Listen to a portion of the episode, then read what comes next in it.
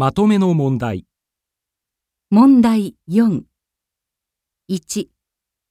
この問題では、問題用紙に何も印刷されていません。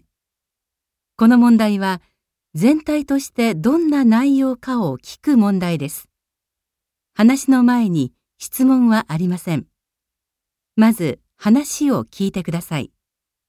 それから、質問と選択肢を聞いて、1から4の中から最も良いものを一つ選んでください。1番、女の人が話しています。私は老人ホームなど福祉の現場で10年間働いて、ご本人やご家族の方から様々な質問を受けてきましたが、その間ずっと福祉についてわかりやすく説明してあるものがあったらいいなぁと思ってきました。それで今回、皆さんが疑問に思われることをまとめて、このガイドブックを作りました。